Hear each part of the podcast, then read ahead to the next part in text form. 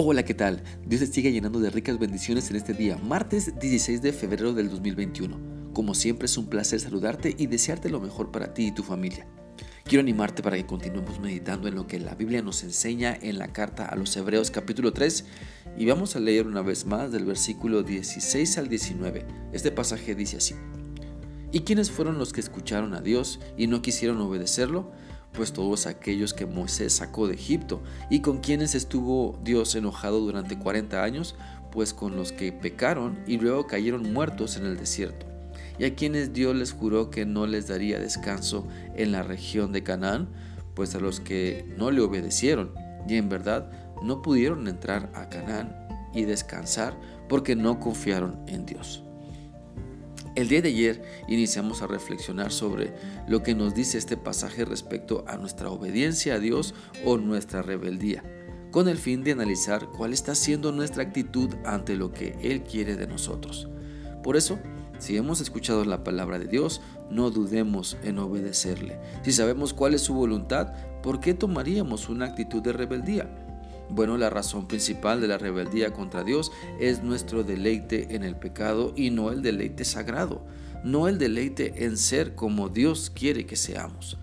Por eso el versículo 17 de Hebreos 3 nos enseña que hay consecuencias cuando nos rebelamos contra Dios. Nuestro Señor es amoroso con nosotros, nos llama por nuestro nombre e invita a que caminemos con Él nos invita a que seamos obedientes, que disfrutemos de las bendiciones que Él ha preparado para cada uno de nosotros. Pero cuando nos rebelamos contra Él, despreciando lo que nos da, diciéndole que no nos interesa lo que Él diga o piense, entonces hay consecuencias a nuestras decisiones. Y en este pasaje de Hebreos, se pone de ejemplo la triste historia de un pueblo que teniendo a Dios, teniendo su amor, su poder, su presencia y mucho más, simplemente le dio la espalda, no le creyó, y entonces pagaron las consecuencias de su incredulidad. Vagaron por el desierto sin rumbo por 40 años.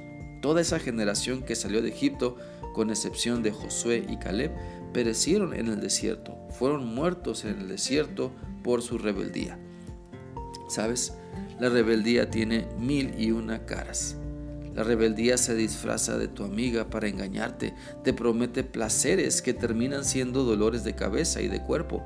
La rebeldía se viste a la moda, te invita a salir, juega contigo, se ríe en tu cara, te escupe y pisotea. La, rebeldía es el engaño que siempre el enemigo usa para que no tengas una estrecha comunión con Dios, para hacerte creer que eres autosuficiente, te engaña para que pienses que otros tienen que servir, pero tú has venido al mundo para disfrutar. Ese es el engaño de la rebeldía y si no la sacamos de nuestra vida, seguirá hablándonos bonito y tratando de seducirnos. La Biblia dice en el Salmo 32.5 lo siguiente, pero te confesé mi pecado y no oculté mi maldad. Me decidí reconocer que había sido rebelde contigo y tú, mi Dios, me perdonaste.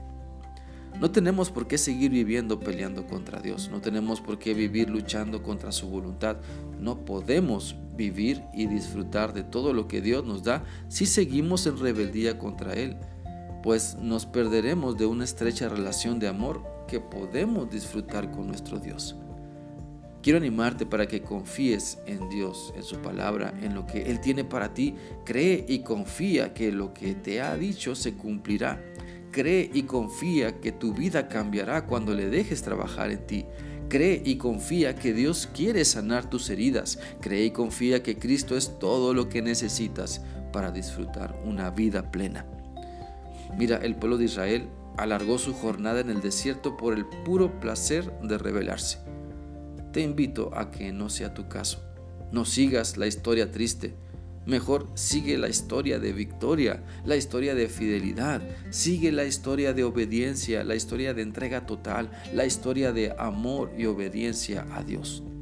Te animo para que clames a Dios y le pidas que te ayude a despedir a la rebeldía de tu vida y ahora abraza y recibe su palabra como lo mejor que tienes en tu vida, pues cada día Dios quiere mostrarte el maravilloso plan que tiene para ti, que lo asimiles y lo disfrutes mientras vives en su voluntad. Espero que esta reflexión sea útil para ti y que permitas que la palabra de Dios continúe llevándote cada vez más cerca de Cristo. Que sigas teniendo un bendecido día. Dios te guarde. Hasta mañana.